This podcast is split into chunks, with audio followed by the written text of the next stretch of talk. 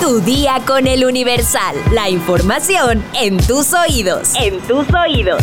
Hola, hoy es jueves 29 de febrero de 2024. 29 de febrero, este día no sucede muy seguido. Debería ser día de asueto nacional, nadie trabaja, la pura fiesta. ¡A bailar!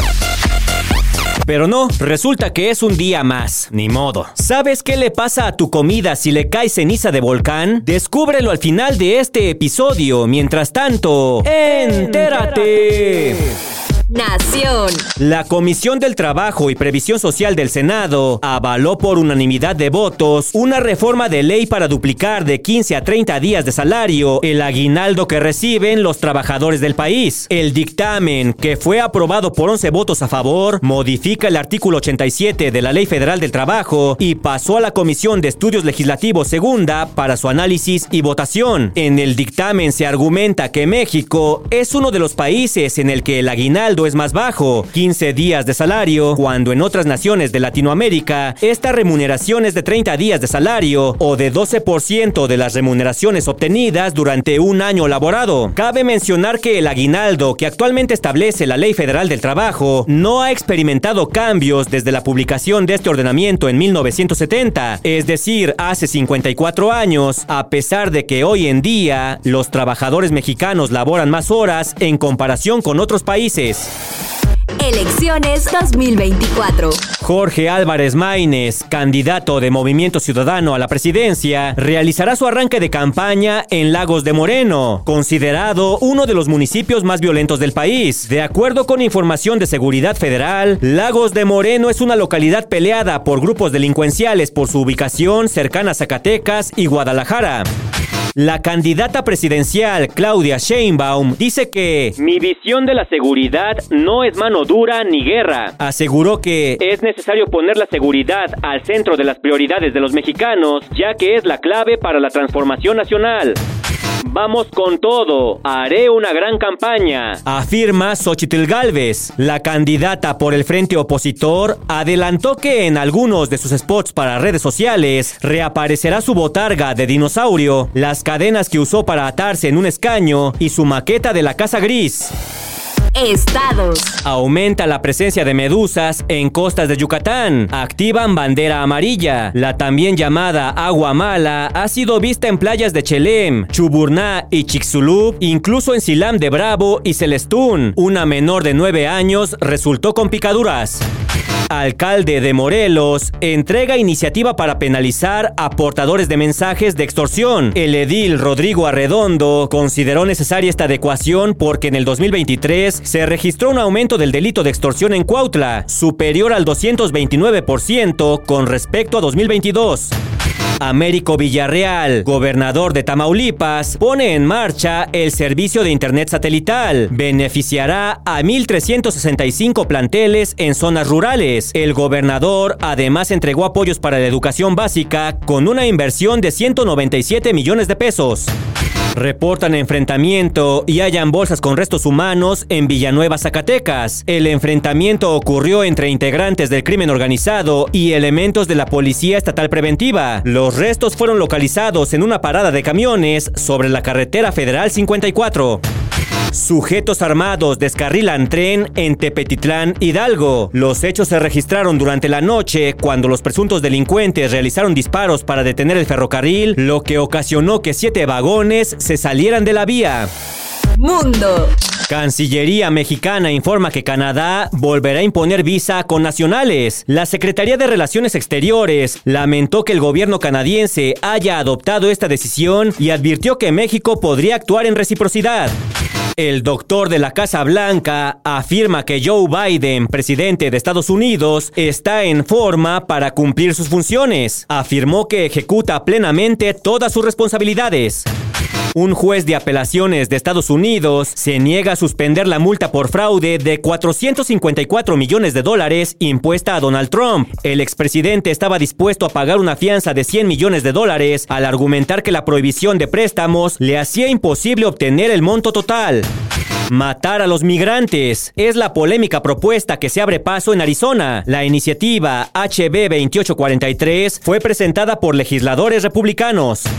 Los abusos militares son la otra cara de la guerra contra el narco en Ecuador. Según ONGs, las denuncias de abusos militares se multiplican desde que el presidente Daniel Novoa declaró al país en conflicto armado interno espectáculos. Tras su rompimiento con Nicky Nicole y su ausencia en Viña del Mar, el público en general se hacía la misma pregunta. ¿En dónde está Peso Pluma? Bueno, yo sé que muchos de ustedes no se hacían la pregunta, la mera neta, mano. Pero bueno, seguimos. Una de las teorías consistía en que el intérprete de corridos tumbados estaba anexado en un centro de rehabilitación, pues había estado desaparecido de las redes y fue hasta este miércoles que publicó una fotografía en Instagram. Dicha imagen confirma que no está anexado y de acuerdo a su publicación, está en plena preparación musical para su gira por Estados Unidos llamada Éxodo, la cual no contempla Sudamérica, que arrancará en abril y se extenderá hasta octubre. Tras dar a conocer este nuevo proyecto, el cual contempla varias ciudades estadounidenses, los usuarios de redes sociales aseguran que no incluyó América Latina por miedo. ¿Qué pasó? ¿Te asustaste? Te quedó grande Sudamérica. Sudamérica unida contra el infiel. Tuviste que cancelar la gira por Sudamérica porque nadie te quiere. Son algunos de los comentarios que se leen en la fotografía que publicó en Instagram. ¡Sí!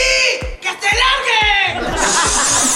Recientemente, el volcán Popocatépetl tuvo exhalaciones que provocaron la caída de ceniza por varias partes de la ciudad y el Estado de México. Recordemos que la ceniza se produce debido a la fricción de las rocas al momento de salir del cráter, pulverizándose en un polvillo café. Coches empolvados, vuelos cancelados y recomendaciones sanitarias de no salir de casa son los efectos que ha dejado este evento natural. Sin embargo, ¿te has preguntado qué le pasa si le cae ceniza a tu comida? Seguramente no te lo has preguntado no son cosas que te preguntes todos los días. Pues bueno, en el ambiente, tras una exposición prolongada, la ceniza puede causar irritación de garganta y ojos, dificultades para respirar y una tos áspera, producto de la inhalación del polvillo. También puede provocar reacciones alérgicas en la piel, ya que la ceniza es un agente abrasivo. También es posible que produzca conjuntivitis y otros tipos de alergias o problemas respiratorios a corto plazo. Todos estaremos de acuerdo que la comida llena de tierra no es apetitosa y mucho menos saludable. La ceniza, al tener sustancias nocivas, puede resultar muy dañina para nuestro organismo. De acuerdo con la Escuela de Nutrición de la Universidad de Costa Rica, la ceniza puede contener azufre, cobre, zinc, flúor, aluminio, plomo, arsénico, cristales de sílice y componentes del vidrio. Estos elementos pueden causar severas intoxicaciones, especialmente en los niños, en las personas de la tercera edad y mujeres embarazadas. Al estar en el ambiente, es posible que las partículas de ceniza caigan en alimentos vendidos en la calle, como en carritos de fruta lista para comer, puestos de tacos y tortas. Así que ingerir ceniza también puede causar problemas gastrointestinales, provocar alergias fuertes e inflamación estomacal. El mismo estudio costarricense explica que en las zonas más cercanas al volcán, las partículas se quedan en la nariz y garganta. En las zonas más alejadas el polvillo es más fino y llega más fácilmente a los pulmones. Es por eso que las autoridades sanitarias recomiendan recomiendan no comer en la calle, tapar depósitos de agua, usar cubrebocas y evitar hacer actividad física al exterior cuando haya contingencia por ceniza. Ante cualquier síntoma de malestar estomacal, irritación de ojos, garganta y dificultad para respirar, es mejor consultar a un especialista médico para establecer un tratamiento adecuado. Si quieres más información, consulta nuestra sección menú en eluniversal.com.mx.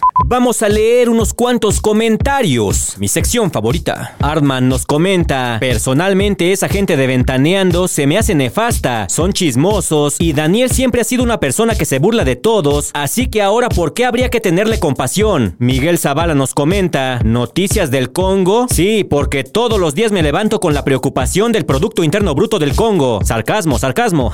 Jos Sánchez nos comenta, dicen que para conocer a una persona necesita saber cómo trata a los animales. Excelente podcast. Valeria Ramírez nos dice, me encanta escuchar el podcast todos los días, pero ¿por qué ponen notas como la de Bisoño? Algo más relevante, ¿no? Luis Alberto Cuevas nos comenta, estudiantes matan a un animal en Oaxaca y más maltrato animal. Como sociedad seguimos realmente mal. Qué tristes noticias. Cuenca GGC nos pregunta, ¿cuándo va a haber un día con el Universal con Cintia, Karen y Mr. X? Sí lo va a haber, pero será un episodio sorpresa. Oscar Hernández nos comenta, hacerle la fiesta a la niña bien, publicar usarla, pésima idea. Cuando socorras a un necesitado, hazlo de modo que ni siquiera tu mano izquierda sepa lo que hace tu mano derecha. Jesús Nicolás Luna nos comenta, lo de Carlos Loret deja un antecedente. Informar puede ser un delito si a la autoridad en turno no le parece. Regresamos a las viejas prácticas. Saludos a Sara Magali Rojas, Bart Bouvier, Dr. Dave, Josh Sánchez, a Kevin, Oscar Hernández. Y antes de despedirnos, quiero pedir su ayuda, su opinión. Hace un momento aquí el equipo de Tu Día con el Universal tuvo un pequeño debate sobre cómo se pronuncia el nombre Xochitl. Una parte decía que se pronunciaba Xochitl y otros que era Xochitl. Si ponemos atención, prácticamente en todos lados a Xochitl Galvez la pronuncian como Xochitl Galvez, sin la terminación TL. Incluso hasta ella lo pronuncia así. Sin embargo, si analizamos otras palabras que también terminan con TL, como Nezahualcóyotl, Popocatépetl, Náhuatl, Iscoatl y Quetzalcoatl, en todas ellas se pronuncia TL al final. Yo soy de los que dice que se pronuncia Xochitl. Sin embargo, repito, en todos lados le dicen Xochitl. ¿Ustedes qué opinan? Deja tu comentario en Spotify. Ahora sí, ya estás informado, pero sigue todas las redes sociales del Universal para estar actualizado. Comparte este podcast y mañana no te olvides de empezar tu día. Tu, día, con el Universal.